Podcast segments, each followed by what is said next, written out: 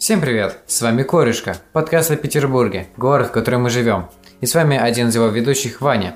Bonjour, с вами Даня. Не забудьте оставить под подкастом всю ту блогерскую чепуху, написать комментарий, если есть такая возможность, и поставить нам оценки. Привет, я Полина. Очень часто мы идем по знакомым нам маршрутам и даже не обращаем внимания на историю, мимо которой мы идем. И в нашем подкасте мы хотим исправить эту ошибку. Думаю, впечатление о нашем подкасте будет неполным, если вы, слушатели, не узнаете своих ведущих поподробнее. Поэтому мы сейчас расскажем вам о своих любимых местах. Ведь во многом это влияет на нашу позицию по поводу мест, о которых мы будем вам рассказывать в дальнейшем. Итак, Ваня, предлагаю тебе начать. Спасибо! Я так хотел начать. В общем, э, мое любимое место в Санкт-Петербурге довольно-таки банальное. Это Новая Голландия. Наверное, вы там были? Да, Да. были. Но, но это очень классное место. Особенно до того, как ее перестроили, там было просто очень много газона. Можно было бегать, можно было лежать, можно было делать все, что угодно, преимущественно летом. А теперь там построили довольно-таки много кафе, баров, ресторанов, магазинчиков, и можно закупиться в торговом центре бутылка, поесть и посидеть с друзьями. Также я знаю, что там открыли новое здание, но туда еще, по-моему, не пускали, потому что Там пандемия. пе- первый этаж, можно заходить, там построили кафешку. А какое твое любимое место, Дань? На самом деле оно не такое фэшенебельное, как бутылка. Это недалеко от Московского проспекта. Улица Фрунзе, а точнее двор дома 120.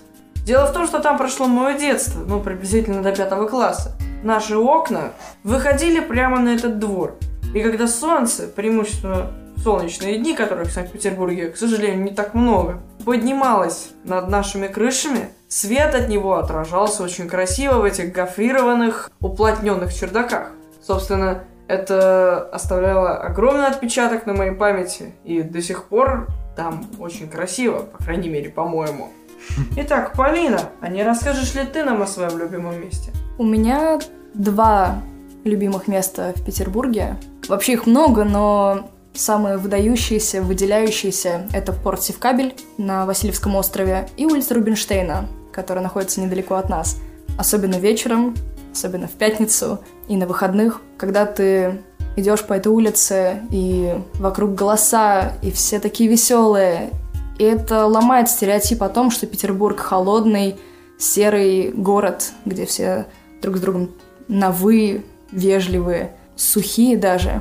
Это очень ломает этот стереотип. Все такие живые, все тебя понимают и готовы помочь, и готовы, да хоть петь позвать. Это очень здорово. Насколько я слышал, на улице Рубинштейна довольно много баров. Это и делает ее знаменитой среди туристов и местных жителей, которым это не очень нравится. Разумеется, особенно для немцев, которые любят предпринимать попытки перепить русских.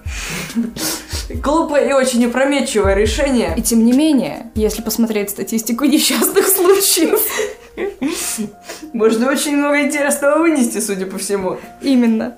У меня, кстати, на улице Рубинштейна живет довольно хорошая подруга. Она здесь в нашей школе в свое время даже училась. Она владеет баром.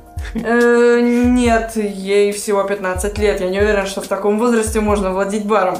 Но я предполагаю, что если они живут напротив, они хотя бы раз ругались на местных посетителей. Думаю, стоит перейти к нашей Я думаю, на рубрике. сегодня достаточно о наших любимых местах. И можно перейти к нашей рубрике. Так что, дорогие слушатели, давайте сыграем в игру. К сожалению, мы не главные герои фильма «Пила», и построить для вас персональный ад мы не сможем. У нас нет сарая и циркулярной пилы. Зато мы можем устроить вам немножечко ментальных забав. Итак, представляем вам нашу игру «Факт-чекер». В этой игре мы расскажем вам три истории, одна из которых правды и две из которых лжи, что мы выдумали сами. Ваша задача написать в комментариях ваш ответ, который вы думаете является правильным, а правильный ответ мы озвучим в следующем выпуске. И в нашем первом выпуске мы расскажем о перекрестке трех проспектов. Невского, Литейного и Владимирского. Кстати, мы сейчас находимся недалеко совсем от этого места, так мы запишем в нашей школе. Так вот, оказывается, в Старом Петербурге это место носило специфическое название. Какое именно? И у нас есть три версии. Итак, я думаю, что я начну. Роща Амура. Дело в том, что именно на этом перекрестке предпочитали встречаться пары, родители которых с той или другой стороны были против помолвки. Социальное положение играло настолько серьезную роль, что иногда парни и девушка могли встречаться только украдкой. Известны случаи, когда влюбленные прямо из роща Мура отправлялись на фонтанку, где за определенную плату нанимали лодку и избегали, чтобы тайно обвенчаться. Романтичный вариант. Согласен. Да. А сейчас менее романтичная версия. Вшивая биржа.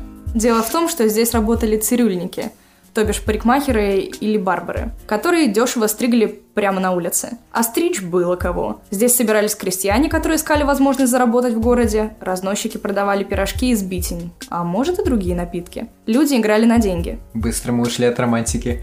И третий вариант, это мой любимый вариант, чисто из-за самого названия – Скорлупа. Название это связано то ли с традицией на Пасху катать яйца, может вы когда-нибудь играли в такую игру, то ли с тем, что на ярмарках, проводившихся в этом месте, часто случались драки, и в то время о разбитом кулаком лице говорили «скорлупа треснула». Вы когда-нибудь играли в, эту игру? Вы когда-нибудь катали яйца? Я... Ну, катать нет, но били носиком как а, бы. И у кого понял. треснуло, тот проиграл, да. На самом деле, один раз мой знакомый совершил ужасную вещь.